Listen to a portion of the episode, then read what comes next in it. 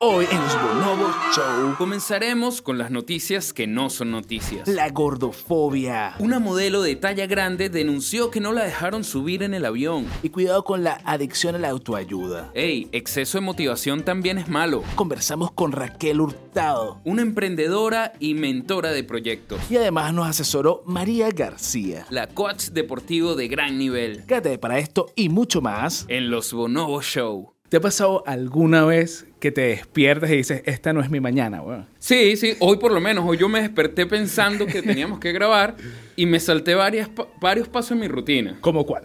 O sea, yo soy de esas personas que se despierta lento. Yo puedo poner, suena la alarma y yo tardo media hora en despertar realmente. Yo soy la persona que se despierta rápido, pero se va apagando en la mañana hasta, hasta, al revés. hasta que me alimento, porque normalmente como tarde.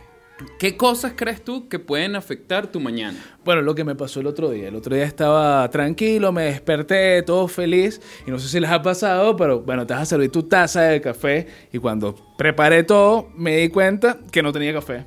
Carajo, grave. me, co- me condiciona No, la, pero me, ¿sabes cuál- me condiciona la mañana. ¿Cuál de esas es grave? Cuando tienes café pero te queda solo una cucharada, entonces queda el, el agua sucia. El agua, el, agua sucia de café.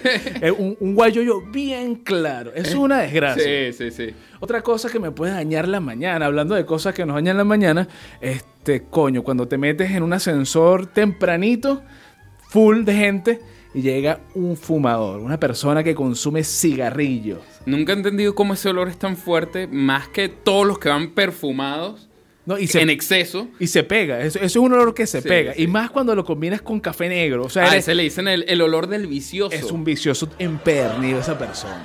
Grave también es cuando pasas toda la noche viendo el techo sin poder dormir y suena, te duermes como a las 5 de la mañana y suena la alarma a las 6. Claro, que, que agarras, que concilias el sueño muy tarde. Sí.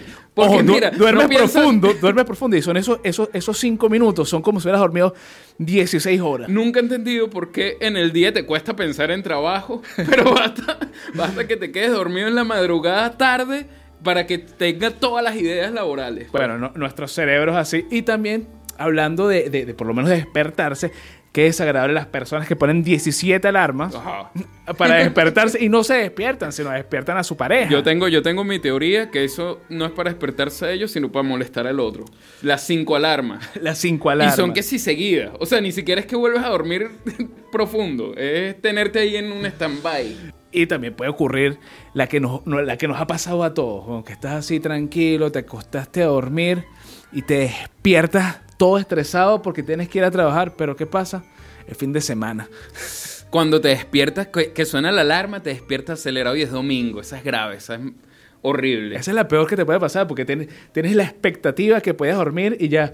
Y lo peor es que ya te despertaste. Y, ya, y ya no puedes decir, bueno, vuelvo a dormir. Lo que sí sabemos es que una rutina de la mañanera es importante para comenzar y no se te condicione mal el día. Depende del tipo de persona que seas. Hay personas que se despiertan más lento, más rápido, otras que tienen más espacios. Hay personas que tienen que llevar a los niños al colegio, otros para el transporte, hay gente que se tiene que maquillar, Hay gente que trabaja de noche y duerme de día. hay gente que tiene que hacer ejercicio porque le encanta hacer ejercicio en la mañana. Coméntanos qué tipo de persona eres tú y no esperemos más. Comencemos con las noticias que no son noticias.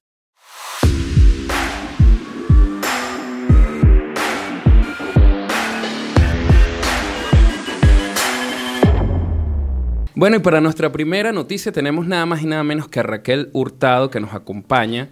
Y la primera noticia es, ojo con el exceso de motivación y la adicción a la autoayuda. La industria de autoayuda ha crecido arduamente todos estos años, superando casi los 11 mil millones de dólares en ventas. Y es una cosa que está creciente, tanto así como los coaches, etcétera. De hecho, es el- el- la sección de lectura más vendida en el mundo actualmente. Ahora, todo el mundo se está ayudando, pero hay otra realidad que es que también los perjudica. ¿Por qué? Porque se encontró un estudio reciente que un exceso de, auto- de autoayuda puede experimentar una disminución del bienestar emocional. Es verdad. ¿Por qué? Porque pues eh, entras en una comparación constante entre eh, lo que te venden y tu vida. Entonces, obviamente, como lo que te venden siempre es mejor, tu vida pasa a ser es peor. O sea, empiezas a tener como un cortocircuito. Exactamente. Es verdad, expectativa versus realidad. Cuando te quieres, cuando quieres llegar a, a algo, a la cima, pero estás llegando al abismo. ¿Alguno de ustedes consume li- o, o no consume? ¿Ha leído libros de autoayuda? Sí. Varias veces. Yo también. sé, no, yo artículos, artículos de autoayuda, entonces me los creo y me pasa algo que, que- que creo que le pasa mucho a la gente, que es como que te, te- te toma el imaginario y piensas que estás haciéndolo bien, pero al final solo estás leyendo un artículo y te falta la acción. La acción, claro. Que es totalmente. ¿Qué es lo que más cuesta, creo? O Total. sea, como tomar acción ante lo que lees. Porque es que, como dicen, en teoría todo es más bonito, pues. Cuando lo lees así, oye, este es el deber ser. Estás sí. hablando del comunismo. Pero Cuando cuando, lo llevas a la la acción, es exacto, es, más- es complicado. No es como te lo dijeron en el libro. Claro, y este sobreconsumo hace que la gente viva en una ficción, ¿ok? Y cada vez también le haga más fácil formarse un hábito. El hábito es súper importante para generar cualquier proyecto o ambición que tengas en la vida, chica. ¿Cuál creen ustedes que es el hábito más difícil que les ha costado a ustedes como... Coño, para mí en la mañana es una bola. O sea, yo me, yo- a mí me cuesta, me cuesta demasiado. No, yo creo que uno difícil, comer sano para mí es muy difícil. Hacer ejercicio. No, hacer ejercicio sí me, porque me gusta. Estamos diciendo todos los hábitos. Enumerando, enumerando ¿Y ¿Cuál es el que que- te cuesta? Que no los, puedo siete, hacer nada. los siete principales de, que venden que en mira, pararme temprano, hacer ejercicio. Los siete hábitos atómicos, creo que es un libro Siete, también. sí. Los siete hábitos atómicos. ¿Lo sí, has ¿verdad? Eh, lo empecé. Yo- Ah, ese es un hábito que tengo. Empiezo las cosas y no las termino. ok. Buen hábito. Sí. ¿Qué hay? Es un hábito que es pegajoso. claro. Yo, lo vi lo- en un audiolibro, lo puse. Y como, Yo sí, también. lo- en un resumen, duró como media hora y que ya leí el libro. Tú sabes, yo me di cuenta que ese libro de los siete hábitos de eh, los siete hábitos atómicos, yo estudié en un colegio que el director del colegio todos los días, cuando hacíamos el himno nacional, después del himno, nos contaba esos hábitos. Y cuando yo lo escuchaba, yo decía, wow, estos son los que me, me decían hace 500 años. Sí, fue un colegio muy divertido. Sí. Un comentario random. Sí, Bueno, que- no, bueno, ah, por ahí fue la repetición. El hábito de él fue repetirte hasta que se te, se te metiera que- por las venas. Claro. Así como pasa con, con las cosas de la autoayuda que uno los, los escucha Ojo, pero eso no, eso no puede ser tan bueno. Yo estudié en un colegio católico y me metieron la religión por todos lados. Yo tenía que leerme la, la Biblia. Y Oh, tenía que hacer y no es exámenes de la. Biblia la durante, Biblia. durante años. Y yo terminé siendo la persona menos religiosa. Bueno, no lo lograron. No lo lograron. Yo creo que nada impuesto funciona, pues. Sí, estoy de acuerdo. Igual, igual yo creo que hay que tener cuidado con esto de, de exagerarse con la motivación. Yo creo que tampoco es sano vivir tan motivado. Siempre hay que buscar un equilibrio. De hecho, me acuerdo de la película esta intensamente. Ok. Que tienes que tener un equilibrio de todas las emociones, porque si estás todo el tiempo motivado, te puede pasar algo. Pues. Pero es que no está mal ser tan motivador o motivado. ¿O ustedes creen que sí? Coño, o llega cuando- un punto donde O sea, ya- yo creo que llega y un punto donde basta, no todo es tan feliz. Pues. que este carajo yo sí creo es que falso, ¿vale? Sí. O sea, yo creo que está bien la intención de estar motivado, pero creo que también hay que ser realista a veces. Pues. Hay gente que excede eh, la motivación y, y- y pierde el realismo en Raya, algún raya momento. en O sea, que, que- que se obsesiona, como la happycracia, que todo el mundo quiere llegar a ser muy feliz todo el tiempo. Todo el mundo está sonriendo. Sí. Y no, tienes que, darte, tienes que darte tiempo a fallar. Deja tu envidia, chicos. Sí, es verdad. Deja esa gente De feliz. hecho, eh, yo creo que las redes sociales es parte de eso, de, de cómo tú ves eh, esa comparación de, de, de- de cómo en las redes sociales esto es perfecto para muchas personas cuando no es así. Es una imagen que tienes en redes sociales y a veces la realidad, la parte mala no, no siempre se muestra pues, algunos somos perfectos. Exacto. en, en redes sociales. Yo, por ejemplo, no, mentira. No, si supieras que yo tengo un concepto de la perfección muy diferente. A ver. Normalmente la gente dice, no, nada es perfecto, eh, no lo puedes hacer perfecto, pero al final lo que estás haciendo está bien, porque es parte de un proceso. Si la perfección no existe, yo siento que lo que haces en el momento es perfecto. Claro. Pero Sí. tenemos como ese concepto de que la perfección es una vaina que va a llegar en algún momento o que existe, pero si supuestamente no existe, es lo que está ocurriendo en el momento. Ahora, con todo esto de autoayuda te están dando pasos y te están dando patrones y caminos que todos siempre son diferentes y va muy pegado a lo que dicen. No todos los caminos van a ser diferentes y los procesos van a ser otros. Entonces, ¿cómo identificar qué es lo que sirve para ti? ¿En realidad te ayuda o es una guía? ¿O, o tienes que seguir esos patrones?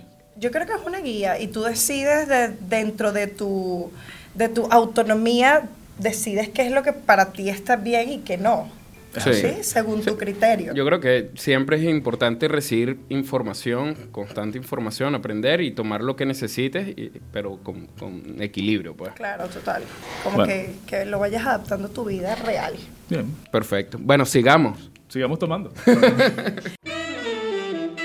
Bueno, y para la primera noticia de hoy tenemos a María García acompañándonos. Mari y Mari G. Y vamos a hablar de un- una noticia que nos impactó porque una modelo de talla grande denunció que no la dejaron subirse a su vuelo eh, de una aerolínea, la, la de Qatar. Qatarí. Qué raro, Qatar. Mira, esta mujer furiosa eh, estaba reclamando que iba a agarrar un vuelo desde Qatar a Brasil, que es su país natal, y no la dejaron por el sobrepeso. Entonces, la solución que le dieron era que, que comprara un pasaje de primera clase, que el de ella costó mil dólares y este costaba tres mil dólares. Y ella dijo, mira, yo no tengo el dinero para hacer esto. Pero en su contraparte, una pasajera que se fue de avión también tuvo que sentarse entre dos personas obesas. Cosa que le pareció totalmente desagradable porque ella no quería y no permitía que otras personas la estuvieran tocando sin su consentimiento. Entonces tenemos también un ataque hacia las personas obesas o gordas. Me parece absurdo que la aerolínea no pueda prever esto. Es. ¿Por qué? Porque no, no po- obviamente, eh, dejando a un lado el romantizar lo que es la obesidad y todo el tema, ellos tienen que prever esto. Supongo que ellos hacen esto por un tema de seguridad, por el tema del la- el peso máximo que debe tener el avión. Pero ¿qué pasa si todos los pasajeros tienen sobrepeso? Entonces ellos tienen, tienen que tener una forma de prever esto y no hacerle perder el tiempo. Porque no solamente la están haciendo sentir discriminada, o sea, que, que no puede entrar porque está gorda, porque tiene sobrepeso, sino también que la están haciendo perder su tiempo. Ahora, y, y ahora. sacándole, queriendo sacarle más plata, pues, porque también, eh, coño, son dos mil dólares más. Esa es la solución porque fue la solución que le dijeron a la persona que estuvo entre los dos obesos. Dijeron, mira, si tú quieres, pues tomarte la- la- el atrevimiento de irte a primera clase. Ahora, tienen que las aerolíneas tomar este, ca- cada petición de los clientes. O sea, de repente vas a tener asientos para gente obesa, para gente mediana, para gente chiquita, para gente enana, para baños binarios, no binarios, transexuales. Entonces vas a tener que tener uno, no sé, tres edificios volando. Yo creo que eh, precisamente eso, si ellos prevén esto, van a tener que hacer, hacer menos cosas para la inclusión. O, no está mal que de repente puedan tener asientos para la gente que tenga sobrepeso, que sea obesa, pero también que ellos puedan ver estas cosas antes de que, de que suceda. Ella no hubiese perdido su tiempo, no hubiese llegado allí, ya ella hubiese, hubiese elegido tal vez otro asiento o incluso ver la posibilidad de pagar el, El doble asiento. el doble asiento. Claro, coño, estás gordo, ¿cómo te- eres dos Compra- personas en una, sí, cómprate sí. un, uno Porque nuevo. también hay un tema, cada vez estamos de alguna manera normalizando más el, el tema de la obesidad que es preocupante, porque no hablamos solo de estética, no, sino estamos hablando de salud, pues, y cada vez las estadísticas, sobre todo en Estados Unidos, es impresionante las estadísticas que habla de un aumento de obesidad súper Bueno, rápido. en Estados Unidos y el mundo. Y en el mundo, está- claro. La gente come cada vez peor y, y se ve mucho la obesidad infantil. Exacto, entonces, ¿hasta qué punto está bien ir normalizando esto de, de- Claro, hay gente que obviamente sufre enfermedades, que de hecho la obesidad es una, una enfermedad, pues. Una enfermedad crónica, muy difícil de tratar. Entonces, pero ahí hay que, yo creo que hay que buscar tener cuidado con, con normalizarlo también mucho y que más, y sea cada vez más aceptado en vez de ser más atacado para prevenir que las personas lleguen a este. Yo creo que más atacado tratado. Tratado, sí, sí. No es la palabra. Yo creo, tampoco era, tampoco era el tema, eh, o, o mi defensa no era romantizar lo que es la obesidad, porque obviamente es una enfermedad y todo este tema, pero sino también la aerolínea no, no, no, no tiene el derecho de hacerla sentir de esa forma, rechazada, discriminada, haciendo perder su tiempo, Ajá, sí. y oh, no, ya no tenía el dinero para pagar eh, un- otro asiento, Es verdad. en este caso. ¿Y tú? ¿Eres gordo? Y hoy tenemos a Raquel Hurtado, mentora, viajera, blogger también. Hago de todo. Haces de toda vaina. Este, nacida de papelón también, se podría decir. Boring Papelón. Primer, primer, primer restaurante venezolano en Chile, ¿cierto? Hace muchos años, sí, uno de los primeros y qué emoción. Eh, Creadora de La Conversa, de La Conversa, un, un espacio como, como para descargar y fluir con, con la comunidad eh, femenina, chico. Sí, vale. Emprendedora, obvio. Y no emprendedoras, mi amor, ahí va la mujer que quiera conversar de algo. Es que una de las cosas que me llamó la atención es que hablabas de, de la necesidad que hay actualmente de, de comunicarse, que es algo totalmente ambiguo hablando de la era de la comunicación, porque estamos en... Paradójico, diría yo. Así mismo, estamos en la era de la comunicación, pero mucha gente ahorita, cada vez nos comunicamos menos, diría yo. O nos comunicamos menos directamente, o sea, y, uno está basado en una comunicación más de redes sociales, más de más digital. Claro, ¿y de qué forma podemos romper eso? ¿Cómo Siempre- rompemos las apariencias? No, y claro, y también para ser distintos. Creo que algo que me caracteriza siempre y lo sé desde toda la vida es cómo ser diferente Ok. o cómo tratar de serlo. Y el hecho de que podamos sentarnos a conversar de manera física, que no existen estos temas digitales, que sí está perfecto, estamos en la era digital, pero siento que a veces cada vez hace como más falta el contacto físico.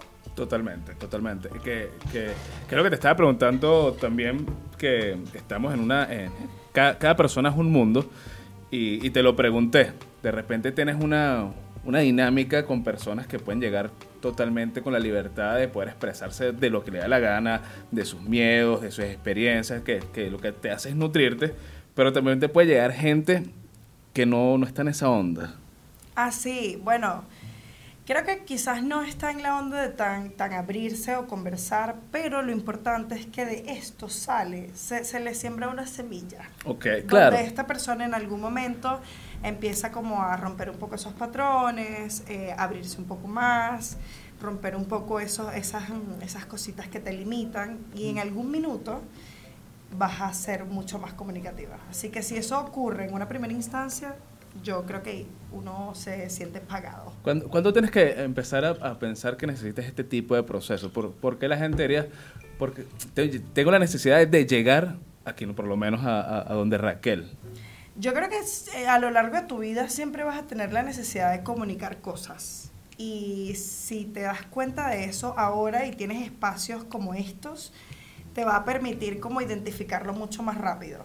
Y a nivel, a nivel profesional también, eh, de alguna manera, eh, ahorita vemos currículos asombrosos y gente que, que consigue Y trabajos. Y falsos, pero hay currículos asombrosos que las habilidades blandas van tomando mucho peso y el saber comunicarse es, creo que es una de las habilidades que más uno busca de, de trabajar con alguien, pues. Y es difícil trabajar así. Entonces la comunicación es clave a nivel no solo personal, sino también a nivel profesional, pues. Dale un roncito para que tú veas. Exacto. Eso, Y le eso pasa. papelón. Exacto, ron con papelón. Eso no lo he pa- probado, por cierto. Eso pasa, y pasa en el mundo de, de- bueno, ya cuando estás en el mundo empresarial, en el mundo del trabajo, en el mundo del, del emprendimiento, de la pyme, este, que te das cuenta que tienes que, tienes que tener un, un rol diferente al que, al que, al que tenías que, que tenías antes. Normalmente te comunicabas normal porque era tu familia, son tus amigos, pero ahorita tienes que tener esa Ahora tienes que tener la habilidad para hacerlo y Exacto. llegar a tu gente que quieres. Y es difícil porque eh, es un proceso largo y doloroso porque te, uno se equivoca tanto. Ay, sí. Pero bueno, creo que eso es parte de la vida. Total. Y siento que es un rol demasiado importante, seas un emprendedor o no, o hagas lo que sea, siento que es una habilidad que podemos desarrollar o que debemos desarrollar si queremos que muchas cosas nos puedan salir bien. Es así. Sí, y yo creo que eh, partiendo porque la comunicación es fundamental, no so- eh, de hecho pasa mucho que a veces uno no se comunica ni siquiera con sus mismos padres o hijos, o, o sea, yo creo que la comunicación... Sin vergüenza. no, la con la comunicación novia. o con la exacto con la pareja también pasa pues entonces yo creo que eh, el- la importancia de, de saber comunicarse y expresarse cada vez va agarrando más fuerza Sí, y, y- y- y vemos cada vez más eh, personas que, les cuesta no sé por qué en la actualidad bueno creo que también ahorita hay más maneras de mostrarte y uno nota más cuando las personas les cuesta más. Pero yo creo que sí, sí sabemos por qué. El, el hecho de que la gente haya tenido eh, quizás patrones culturales, eso puede venir de familia, puede Sí. venir de muchos factores que quizás te haga un poco más tímido o más tímida, eh, quizás que te cueste un poco expresar tus emociones, lo que sientes, porque probablemente pienses que va a ser un, un, un peo o un tema. claro sí sí sí sí Entonces poder desarrollarlo y abrirte más y saber que estamos en una sociedad mucho más receptiva o una sociedad que te permite eh, expresarte de una manera mucho más abierta, creo que ese es un tremendo plus que está pasando actualmente, o por lo menos así creo que lo veo yo. No sé qué opinan ustedes con, con esta apertura de, de poder comunicar las cosas como más de forma open mind o algo así. Bueno, eh, pero está entre, eh, entre, entre comillas. Porque de repente si eres muy directo ofendes a la gente, entonces empieza el problema de que, bueno, fuiste muy directo, pero la verdad es que la verdad duele. Lo que pasa es que antes, lo, por lo menos, los medios de comunicación eh, era más limitado lo que podías decir y tenías que seguir más, más estructuras. Ahorita con, con el- el- todos los canales que hay digitalmente ahora, puedes ser más libre, y, y- pero también pasa eso, que eres más centro de, de, Claro. co- de- sí, de críticas. Pues. De hecho, todo lo que digas puede ser usado en tu contra. Pero, pero de opiniones polarizadas, porque es lo que estábamos comentando, ejemplos que, que de repente dices algo y tu intención es una, pero dos bandos diferentes van a polarizarlo a la manera que, que, le- que lo Claro, interpreten. al final la otra persona lo va a interpretar de la Claro. forma que considera que puede estar bien. Es que eso es parte de la comunicación, porque la comunicación no solo es como tú te comuniques, sino también cómo recibas la persona información. Entonces, eh, eh, aprender a comunicarse no es solo saber hablar, sino también saber escuchar. pues. Se dijo y no pasa nada. La sección donde tú tienes la palabra. Hoy estaremos leyendo el comentario que nos dejó en YouTube nuestro amigo 404 Team Not Found. La natalidad ha reducido porque las mujeres están infumables. Lo mejor que puedes hacer es mantenerte lejos de las féminas. Mientras más lejos, mejor. Además, tenés que estar todo el tiempo trabajando para ganar cada vez menos porque mantener a los políticos es cada vez más caro. Y si tenés que mantener los lujos de los políticos, no puedes pagarle la comida, la ropa, los zapatos y todo lo demás a un hijo, porque ya estás manteniendo a un montón de parásitos. Probablemente, si no tuviéramos que mantener a tantos parásitos tan caros, la gente tendría que trabajar tanto para ganar tan poco. Y probablemente, si no tuviéramos que mantener a tantos parásitos, podríamos tener tiempo de tener hijos y mantenerlos. ¿Alguien necesitaba decirnos algo? Y ahora tenemos a María G o Mari G, me gusta más. ¿Cómo te sientes? Porque tienes dos comunidades, porque también Sí. eh, asesoras en, en- en lo que es el fitness, ¿no? Y obviamente ahí también se te forma una comunidad. Total, bueno, primero tenemos que entender que comunidad es un grupo cerrado de personas que tienen un interés en común. Entonces, para todos, para todos como personas, es importantísimo sentir que pertenecemos a algo. Claro. Sentir que comparte, alguien comparte con nosotros los mismos intereses. Entonces, socialmente también es importante ser parte de una comunidad. Y no estoy hablando únicamente de, re- de redes sociales, estoy hablando Sí, sí. de comunidad en general. Pero ahora, si nos vamos al, al ámbito de las redes sociales, eh, el hecho de tener una comunidad, en este caso, se podría decir que son comunidades distintas, pero al final se, hay una fusión o hay, una, hay un punto de encuentro porque ambos son deportes. Entonces, Claro, o sea, claro. Es el, el interés por el deporte, por la actividad física, por mejorar los hábitos. Entonces, al final, como que mi comunidad se va juntando. Algunos de mis alumnos migran a Alegría Roller o son parte de Alegría Roller o algunos de los chicos que patinan con nosotros terminan siendo mis alumnos. Y creo que todo va en sincronía. Claro, que pagas y te das el vuelto. Exacto. digamos, digamos que sí. Mira, y este mundo fitness igual eh, cada vez está como más, más de moda, por decirlo de alguna manera. Pero igual viene siendo lo mismo que uno hace de, de toda, la vida. que es deporte, ¿no? O, o el llamar, el mundo fitness tiene eh, algunos elementos distintos a lo que uno conoce como mantenerse en forma. En realidad, ser fitness es tener buena condición física. Que siempre, siempre eso ha venido. Solo que la palabra fitness, de un tiempo para acá, ha tenido un auge, ha tenido poder y todos queremos ser fitness. Y eso Sí. es lo que pasa. Y ahora también está el tema de que para algunos ser fitness es ser musculoso, el que esté más definido es más fitness. Y pues no, es tener buena condición física y básicamente esto se traduce en la, persona que tiene una rutina saludable, hábitos saludables, que entrena eh, la mayor parte de su tiempo, la mayor parte de sus días, al menos 3, 4 días a la semana, y en la, mayo- la mayoría de, las de veces come saludables, entonces se puede considerar una persona fitness. No necesariamente tienes que ir al gimnasio tres horas al día para considerarte fitness, no tienes que matarte con una dieta es- estricta, no tienes que tener los cuadritos para considerarte fitness. No tienes que tener un bolso lleno de tupperware porque comes a cada rato. porque eso Sí. pasa, eso pasa. Sí. O- Hablando, hablando de eso, de- del mundo fitness, eh, me da curiosidad que sí debe haber mitos en base a esto, pues como que cosas que la gente, como estás mencionando, por lo menos para mí un mito fitness es que para hacer fitness uno tiene que tener cuadritos. No necesariamente. Y ahí me estás aclarando uno, pues. Sí, eso es uno de los mitos actualmente que tú- todos creen que, bueno, yo, ella es fitness porque tiene los cuadritos. No, tú también puedes ser fitness. Si tú entrenas más de tres veces a la semana, comes la mayoría, de- comes la mayoría de veces saludables, tú eres fitness. Tienes una rutina saludable la mayor parte de tu tiempo. Tienes una rutina de, de Claro. vida. A mí me parece importante que para hacer fitness eh, físicamente tienes que empezar el proceso de cambio mental. Tienes que tener un cambio de chip. Porque a la gente le cuesta empezar a, a- a meter en su vida el deporte o el ejercicio. Es que es la- la- hacerlo un hábito eh, es, es un problema. ¿Cómo, ¿Cómo puedes ayudar a la gente a que, a que deje esa pereza? Principalmente deben tener el interés de querer cambiar eso. Si, si tú vas a, a cambiar o quieres cambiar porque alguien te dijo, mira, tú tienes que mejorar tus hábitos alimenticios porque estás comiendo muy mal. No lo vas a hacer. No va a funcionar o tal vez te hace un poco de ruido, pero no lo vas a, no lo vas a, hacer desde el corazón. Yo tengo alumnos que de repente llegan, ah, no, yo vengo porque fulanita me dijo que viniera con ella. Entonces al final no pueden mantenerlo porque no es un deseo sincero.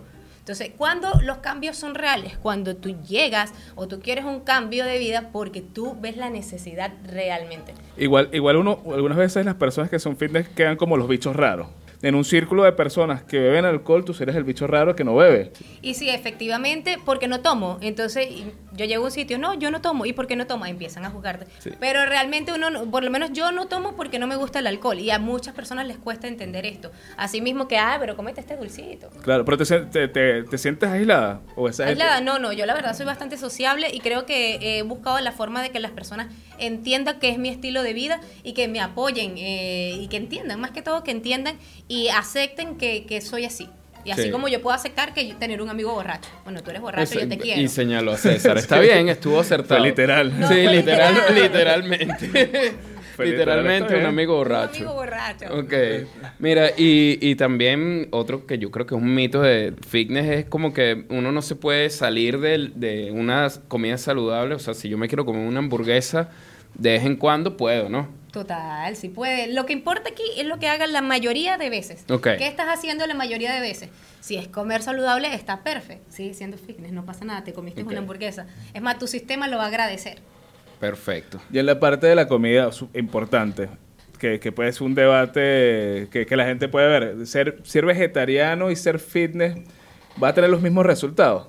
Tengo, tengo alumnos vegetarianos y sí, todo depende del balance que tú tengas y de, de ser consciente de lo que los nutrientes o los macros que tu cuerpo necesita para que crezca. eh, La diferencia de un, de un nutricionista de la salud y un nutricionista deportivo, que nosotros eh, cuidamos más lo que es la masa muscular. En el caso de los vegetarianos tenemos que tener un protocolo y tenemos que saber qué macros incluir para proporcionarle eh, la cantidad de proteína que necesitan para crecer. Y la moda ahorita del CrossFit, ¿te parece que es como una secta? Ya? ¿Perdón? La, la moda del CrossFit. El CrossFit es una moda. Bueno, no sé, a mí el CrossFit me, lo considero muy lesivo y admiro a las personas que lo practican. Pero sí es como, como, no creo que sea una moda, pero sí es adictivo. Es adictivo. Es que, Sí, es- por eso te digo, es una moda, pero se, se vuelve adicto y, y se vuelve una obsesión Y a las el pádel, personas. el pádel. Esa es otra El padre es una moda. Eso tiene más prejuicio. Eso tiene más prejuicio, sí. Pero sí. bueno, agradezcamos a las modas que han promovido el deporte. Es verdad, Sí. es verdad. es verdad. Mira, ¿algún otro mito que nos, se nos esté eh, escapando del mundo fitness? Eh, por lo menos que la proteína, la proteína en polvo engorda. Ok. Eso, eso siempre lo vemos. No, yo no voy a tomar proteína porque después me engordo. No, la- Eso es mentira. Es mentira, totalmente falso. La proteína es eso, proteína. Lo que equivale a mm, 150 gramos de pechuga de pollo. Pero si te comes la pechuga de pollo, es sana y no te engorda. pues. Y si te llega, si te llega un cliente ahorita y te dice, mira, me estoy inyectando esteroides, ¿qué haces? ¿Cómo ¿Qué lo, cómo, cómo lo, cómo, lo, ¿Cómo lo tratas? Porque yo conozco gente que se inyecta esteroides y después... César, ¿te estás inyectando esteroides? No, no, no soy yo. pero puedes confesarme. Pero no tengo hablarlo, problema. pero yo no tengo problema. libre. que- primero preguntarle Con por qué te estás inyectando eso si es que te lo estás inyectando, porque te lo puedes tomar también. Puedes, puedes trabajar tu masa muscular perfectamente con una alimentación y con entrenamiento. Porque puede ser que nada más quieren el resultado de, de verse como tal, ¿cierto? Antes que... Mágicamente, Exactamente, como la gente que se opera, que bueno, tengo cuadritos y se operan los Bueno, cuadritos. nada, yo no apoyo nada de eso. Y ahí viene otro mito de las pastillas mágicas, del, del agua con limón en la mañana Ah, no y sirve. de los tecitos. Mm, También haces eso, te inyectas. Vamos a ver, hacete verde. Yo me preparo un jugo verde, ojo, queda bien bueno. Sí. Debe tener vitamina, porque Obvio, igual le pongo, no está mal. le pongo, mira, le pongo que si pepino, espinaca, limón, que si jengibre y queda rico. Pues bueno, no, al principio no tanto, pero me acostumbré. Maravilloso, a mí me encantan los jugos verdes, es espectacular. Pero no por eso voy a rebajar. No por sí solo vas a rebajar. Tú tienes que tener una Claro que vas a alimentación. rebajar, Sí, yo voy a yo voy a hacer seguir con mi jugo verde un mes más. un mes más. No, yo me paro en la mañanita y me preparo mi juguito verde o mi agüita con limón, pero a mi almuerzo un patacón y me desayuno Claro. dos empanadas con... Y te vas para el gimnasio, mira, me voy comiendo el micrófono. Te vas para el gimnasio y lo que haces es tomarte una foto y después te vas. Que eso también pasa. Que me, parece. Ese, ese, ese faranduleo de la gente del gimnasio me da mucha risa. Sí, es increíble y es lo que te digo, cuando tú estás haciendo algo por moda, no vas a ver los, no vas a ver los resultados que quieres porque lo estás haciendo en base a la apariencia o a lo que quieres que los demás vean. No lo estamos haciendo por el deporte, por el objetivo que, que involucra el ser fitness. ¿Y sabes qué es ser fitness? Lo siguiente. Una de las cosas que estábamos viendo que eh, Harvard, la universidad, hizo un estudio. No el señor Harvard. el señor Harvard hizo un estudio en la universidad donde decían como que lo que hace a la gente feliz de verdad no es el dinero ni la fama, sino que son elementos que sacaron. ¿ok? Y, oye, queríamos comentar un poco estos elementos, a ver si... de O sea, elementos que ciertos. sacaron de la fama y del dinero. No, no, no. Que- que son- Son estos elementos Ah, que, ya, ya, que vamos a a leer. nombrar. Ok. Si soy famoso o, o millonario, uno lo asocia con, con, Con éxito y felicidad, pues. la, la pregunta es: ¿el dinero da felicidad o no da felicidad? Yo creo que sí. Sí. O sea, te da estabilidad y te da felicidad de alguna forma. sí. O sea, yo soy de los que piensan que el dinero eh, te da esos elementos que necesitas para ser feliz. Claro. O Yo sea, creo te pueden ayudar a ser ayuda, te ayuda. feliz de otra forma. Yo creo que el dinero te pone la felicidad incluso más cerca. A lo mejor no es en una, una totalidad, pero te pone la felicidad más cerca porque tienes ma- mayor posibilidades de, de man- de mantenerte sano, un estilo de vida más, más placentero, Sí. viajar, disfrutar. O sea, yo quizás creo que te da otros elementos para ser feliz. Sí. Porque igual puedes no tener dinero y ser feliz. Te pero acerca, te acerca a la felicidad. Pero te da otro tipo de felicidad. Puedes no tener dinero y ser feliz, pero tienes demasiado. Queriendo más vainas. Queriendo más vainas iguales. Entonces, todo frustrado y que Claro. Yo- soy feliz, pero me estimulan con que necesito esto, esto, esto y Con lo que otro. quiero. Y yo Ya. creo que hay un elemento que igual tiene mucha relación con lo que hemos venido hablando y es que es las personas. Claro. Eh, nosotros mismos somos los que nos generamos las conexiones interpersonales, eh, son los que generan la felicidad. Fíjate que si podemos tener todo el dinero del mundo, pero solo no lo vamos a disfrutar. Podemos incluso viajar solo y lo disfrutamos, pero igual para viajar solo vas a un restaurante, alguien está preparando las comidas, debe haber una conexión. O sea, sí, sí. Claro. Eh, eh, dinero y fama solo. Coño, yo No creo que uno queda tipo sentido. Britney Spears ahorita que está jugando con cuchillos, bailando. Pero está bueno, pero yo creo que lo está disfrutando y eso es interesante. Quizás ella está vacilando su vaina y todo el mundo en Y todo el mundo asustado y que "Coño, ver, se va a matar". Lo que pasa es que yo creo que todo el mundo está juzgando a una persona porque obviamente la, la tiene idealizada. Claro. Entonces tú de repente eres la, la persona más bonita de una época y la tenían tan como que la niña linda y ya coño está. Amigo, ya la, la gente crece. La gente crece. se- Pero ¿saben qué me pasa? Que yo sí, yo te pongo en juicio actualmente en todo. Yo a veces siento que ella lo hace, se hace pasar la, como la loquita. hace la loquita. Se hace la loquita para, pasar, para llamar la pasar. atención. Eso se llama estrategia, amigo. Estrategia. Ojo, no, no hay que quitar también de que pasó por. Primero se hizo famosa siendo niña, que ya Claro. eso es difícil manejar la fama en esa edad.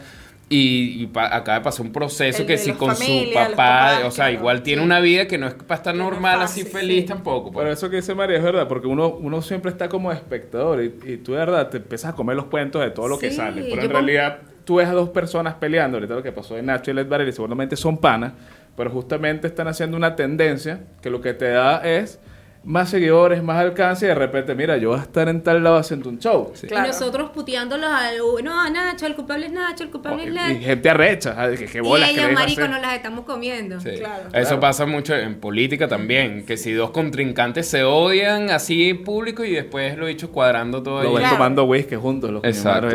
Mira, pero según este estudio, lo, uno, el primero, ¿verdad? Es establecer un sentido de propósito. Como que a juro tienes que tener un propósito Mierda, te presto una pregunta difícil. Un propósito de vida. de vida. ¿Cuál que es es, lo primero, es? es- el primer requisito para la- conseguir la felicidad, es tener un propósito. ¿Cuál es, su, primero. ¿Cuál es su propósito de vida? Fíjate, fíjate Yo creo que eso varía mediante pasa la vida tú vas... Exacto. Mira, lo que pasa es O que pueden hay- ser hay- varios es- también, Es creo. diferente porque están nuestras metas y están nuestros propósitos de vida. Mi meta puede ser, ejemplo, ser millonaria.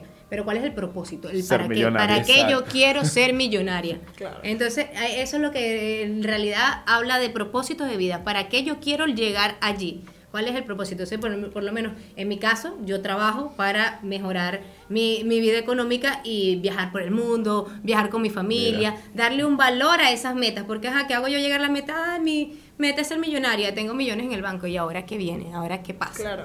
¿Qué ocurre después? Tu propósito, Raquel. Mira, yo siento que mi propósito siempre ha sido como ser un agente de cambio o ser una persona que lleve un mensaje y que las otras personas también se contagien un poco de esto y que de alguna forma alguno de los mensajitos que puedo dar puedan eh, transformar vidas. Ok. Siento que eso ha sido a lo largo de mi historia un poco de, de mi propósito. Marcar, marcar. Sí, Dejar como huella. de- Dejar dejar huellas y conectar a la gente. Es impresionante porque siempre como que voy por la vida conectando gente. así Y que- dejar huellas positivas, porque puedes dejar huellas. Ah, Bueno, hay no lo hay sé, gente que deja depende. pura huella negativa. Depende de la percepción de la otra persona. yo. Dejé la tu huella. ex salió del grupo. Mira, ahí está. Mira, otro de, los de, de los de las características que debería tener alguien, una persona feliz, es hacer ejercicio de forma regular. ¿Ok? Dicen que el estar en forma te ayuda a tener momentos felices. Me imagino que te sientes cada vez menos mal. Pero que Pero más que todo, por, bueno, también tiene su parte su parte teórica, ¿no? Pero es más que todo por el tema de las endorfinas, Claro, la adrenalina, moverse. Moverse. Pero también tiene otro tema, nos vamos a sentir más seguros con nosotros mismos, nos vamos a sentir más enérgicos, con más energía para comenzar el día. Mira, otra de las características es aprender a escuchar activamente las conversaciones con otras personas. Ay, brutal, yo estoy de acuerdo. escuchar. sí. O sea, eso te hace, como que te hace más feliz el poder escuchar un poco lo que las otras personas hablan, como de forma más enfocada. Como prestarle atención de una manera más directa. Para ti que nos estás escuchando ahorita, Exacto. Es- ese mensaje. No, yo creo que es clave, attention. es clave. Va mucho con lo que decías, de, de el que es millonario no tiene con qué con, con quién conversar o compartirlo, ni sienten as- esa necesidad de poder conversar. Pero es que puede hablar, puede hablar con él mismo. Claro, y más, y más allá, no, y más, Profundidad ahí que- Puede hablar Déjame. con él mismo. Y más allá de eso, yo creo que también el escuchar nos permite conocer a la otra persona y ver en realidad lo que hay. A veces hablamos y hablamos y hablamos y al fin no entendemos lo que la otra persona nos está diciendo. En una discusión, en un debate, terminamos diciendo nuestra opinión, pero no, en realidad no nos está interesando. qué es lo que no está te diciendo tomas el tiempo ¿Qué para hay? escuchar a la ¿Qué otra hay persona. detrás? ¿Qué, ¿Qué es lo que me quiere decir esa persona? A lo mejor hasta hay personas que les cuesta comunicarse y nosotros no le estamos, no le estamos dando chance que puedan desarrollar una idea porque hablamos y hablamos. Es verdad, o sea que no, no solo tienes que escuchar, sino saber callarte. Exacto. Eso es importante. No nada más hablar, sino callarte para que la otra Que persona. yo creo que es, es lo más difícil. Yo creo que es lo más Callarte y difícil. escuchar. Claro, Pero, callarte y escuchar. No solo callarte que, bueno, no, Bueno, va a hablar la y- otra y No persona. hablo como- más. y no el malcriado, no hablo más. Pues. No, y hacer como los, como los perritos del carro, que están hablando y tú como que sí, tienes toda la razón, pero por dentro... ta, ta, ta, ta, Claro, no, tú estás ta. prestando atención. Exacto. Total. Eso es. No, y creo que al final existen como dinámicas de si yo te veo y termino una frase, ya tú sabes que puedes hablar. Claro. Es como. Es como entrar un ritmo. Claro, exacto. Es como un. Como que se va sobreentendiendo la cosa. Otra característica, recuperar relaciones positivas. O sea, personas que hayan sido positivamente influyentes en tu vida, recuperar esas relaciones. Dejar el ego atrás. Pero la, la recuperas porque la pierdes en algún minuto. O mantenerlas, puede ser, me imagino. Mantenerlas me suena más. Sí, mantenerlas Sí, o sí, recuperarlas. eso es lo que dice el artículo. El claro, artículo solo dice recuperarlas, pero asumo que es recuperar, mantener. Nosotras inmediatamente Cultivar. saliendo de aquí, recuperar. Eh, Sí, que Desbloquear. Hola, desbloquear, hola, desbloquear, perdido. desbloquear. Hola, perdido. ¿Y qué es para ti una persona positiva o una persona Yo creo que una me- un- hay personas que, yo no sé si sea cierto lo de las e- energías que te absorben o no. Ay, eso- yo sí creo en eso. Yo también creo en el fondo, pero también yo creo que igual una persona que te genera buena vibra y te hace pasar un momento agradable y tienes buenas conversas, te suma. Eh, y también se siente el lado contrario. Hay veces que tú estás con personas que tú sientes que qué pasó que ahora estoy triste. Que o, te absorben o la que vida. desmotivado. O sea, Claro. yo creo que sí es importante reconocer cuando una persona te suma positivamente. Pues. Sí, sí, sí, sí. Sí, yo creo que ahora uno está como más atento a eso. Eso es verdad. Hay vampiros de energía que te Bueno, llevan yo- todo. Sí. Yo Ay, creo en la metafísica y creo en las energías y, que- y lo que transmite la otra persona también te agota, te desgasta, te suma. Sí. Y yo tengo un tema de que yo creo que yo leo las energías de las personas. Léenos a nosotros, a ver. Exacto. Sí, ¿Quién cuéntanos es? más. Del grupo, ¿quién es el tóxico? El tóxico. Yo cobro, yo cobro por eso. Dije no. que, que yo cobro por, por eso. Yo cobro por esto. No, está bien. No, Y yo, no conecto, igual. siento que no conecto con cualquiera. Claro, no, y uno lo identifica como Sí, rápido. uno lo Sí. identifica. Creo que ahora uno tiene como ese poder y me parece En fantástico general, que uno lo pueda desarrollar. Es como Porque hay más, más, con, hay más información. Entonces, porque hay más información, uno sabe cómo, Claro. cómo identificarlo con facilidad. Es verdad. Es verdad. Ok, continuando. Otra es reflexionar las cosas por las que estamos agradecidos. Yo creo que esto es importante ser agradecido uno también con, con los logros que uno tiene. A veces uno es muy injusto uno mismo con, consigo mismo, pues. Cuéntanos cuál ha sido tu agradecimiento actual y de qué no estás agradecido o de qué te quejas. Mierda, se- te- la entrevista Mira, se se te volteó. Se me volteó todo. Mi cara de... Y yo y que, bueno, te pregunto. Raquel no quería responder. No, no, no. La- más. Estuvo bueno, estuvo Mi bueno. respuesta es que respondas tú. Sí. Lanzó la pelota. Ah, Sí, no, yo creo que yo principalmente es estar cerca de mi familia, creo que eso es algo que agradezco mucho, pues viendo que, que es una de las cosas más complicadas cuando toca migrar, el mantenerme con mi familia cerca creo que es una de las cosas que más agradezco. Pues. Estoy de acuerdo en que podamos como ver lo que en algún momento pensábamos que no estaba tan Sí. bien Exacto. como algo de agradecimiento. La migración, por ejemplo. Muchas Sí. veces hay, existen quejas de que no me gusta esto, que no me gusta aquello, pero más allá de ver eso, ¿cómo podemos ver el lado positivo? Hemos cono- o por lo menos particularmente, he conocido gente increíble, he tenido buenas oportunidades, eh, he hecho cosas que en Venezuela quizás no hacía. También, claro, por el desarrollo de, de tener más edad también Sí, implica sí. un poco. Y Yo- siento que uno tiene que estar como en esa parada de, de ver las cosas positivas. Yo tengo una frase que la hice muy mía y digo, mientras más cosas agradezcas, más cosas vas a tener para agradecer.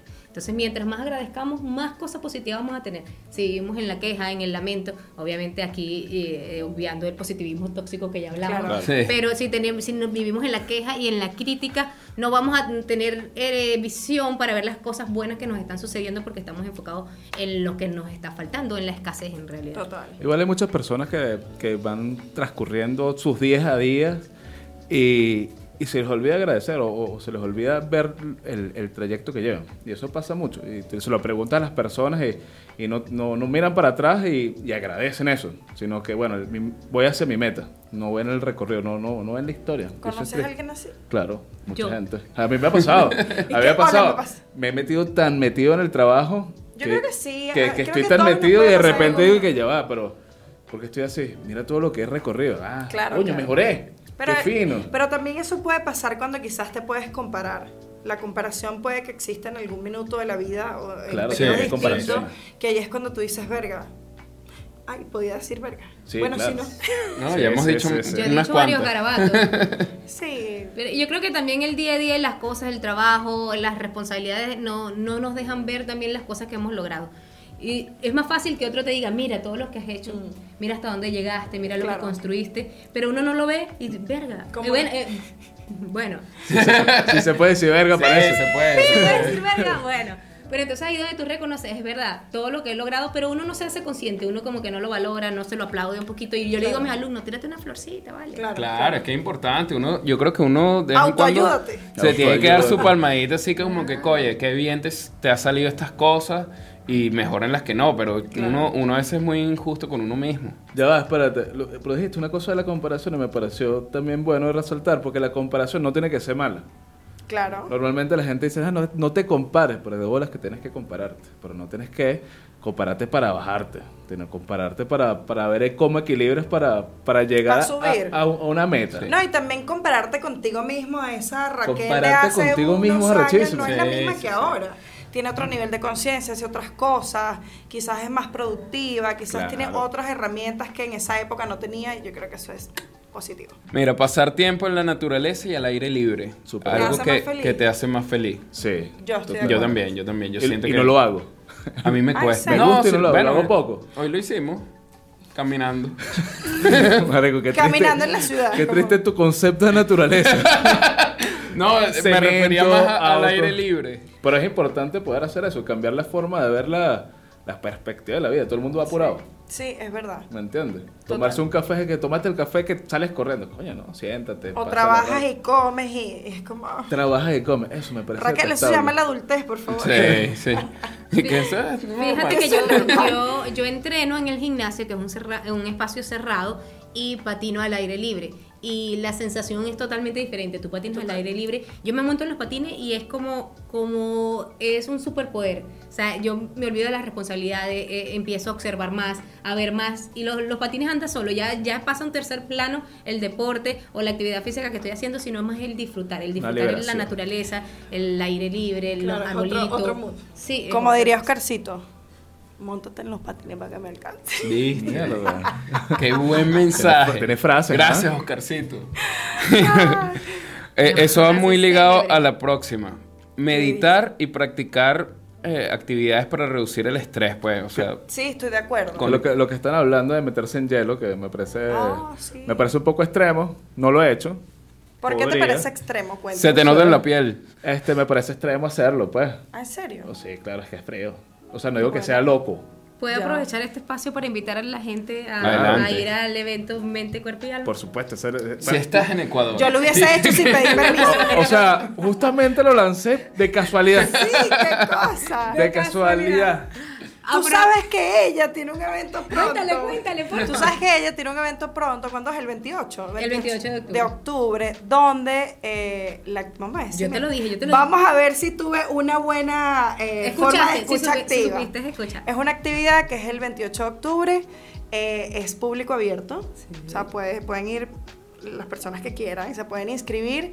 Eh, va a ser una actividad aproximadamente de todo el día, desde las 10 de la mañana hasta las 6 de la tarde, y van a tener como varias secciones. Van a hablar de un poco de mentalidad, de crecimiento personal, de deporte, de tu relación con la comida y con el ejercicio. Y también va a haber una técnica buenísima que es la técnica del Wim Hof. I don't know what is the name, no me acuerdo cuál es el nombre, pero básicamente es la terapia del hielo que es fantástica porque puedes desarrollar tu eh, focus y tú eh, como enfocarte en tu respiración más allá de la temperatura. No es tan difícil, cre- créeme, yo lo he hecho y es una cosa deliciosa y des- después de ahí vas a ser otra persona. Así que no es por nada, pero te estoy diciendo que vayas. Bueno, Tienes, tienes que cerrar diciendo, te lo dijo, chiqui. ¿Cómo Te lo dijo, ¿cómo es? Reportó para ustedes Raquel Hurtado, chiquitín. Ese es otro, este es otro chiste interno, pero seguramente. Me encanta, me encanta, lo dijiste excelente. Y la invitación está abierta, es un conversatorio que se, man- se llama Mente, Cuerpo y Alma y es precisamente porque abarca varias dimensiones. Está la, parte deportiva, está la parte psicológica y está la parte de emprendimiento o crecimiento personal. Me Te dejamos las descripciones aquí ¿O para no? más información. Mira, otra. Establecer una rutina de sueño saludable. Verga, eso es difícil. Dormir. Esa es difícil. Ah, no, para mí no. Depende, No, yo pero, siempre- pero- siempre me- pero Ah, A mí saludable. usted me dice dormir, Pero saludable. Pero que, Bueno. que es para ti no saludable. No sé, la otra vez estaba escuchando un podcast y por lo menos me decía, saludable es que si te da sueño ahorita, tú te cuestas dormir. Ay, sabroso. O sea que cuando tu cuerpo te lo pida, hágalo. Eso es saludable. Ahora, Por eso duermes en la parque. que- eso sí yo lo había escuchado. Claro, pero hay gente que dice que no, que dormir sano es dormir ocho horas. Yo creo que Yo creo Eh, que yo yo voy soy saludable. de- lo, lo pueden decir mis amigos. Yo de repente estoy en una reunión social y estoy durmiendo. Claro. He hecho un camaroncito. Claro. O sea, es que no sé, que, que, que, que es un sueño saludable yo para creo, ustedes. yo creo que para mí un sueño saludable es que puedas dormir mínimo ocho horas. Yo creo que un sueño No. saludable es cuando babeas. No, yo que. No, tiene que ver con eso, pero. Creo que soy demasiado técnica. Un sueño saludable es cuando babeas. yo- Cuando yo puedo debatirlo, yo puedo debatir eso. Yo, lo, Sí. yo lo traduje a Cuando algo estás más como simple. No, yo ahí. escuché un neurocientífico diciendo que un, que un sueño saludable es cuando pasas, porque hay como varias escalas claro. de, de- del sueño y hay una que si estás profundo, profundo y, y ese profundo tiene que durar como un lapso de cuatro horas. ¿Y cómo sabes que es un un sueño profundo? Eso lo sabe el neurocientífico. Cuando es un sueño in- in- ininterrumpido. Claro. Entonces allí, allí es profundo. Y yo creo que con que dor- do- eh, eh, Puedas dormir un poda- poco podamos más. dormir al menos seis horas, eh, está bien. Si es un sueño placentero, si descansas realmente. Conmigo, como para mí, que duermas seis horas placenteramente, eh, pudieses descansar.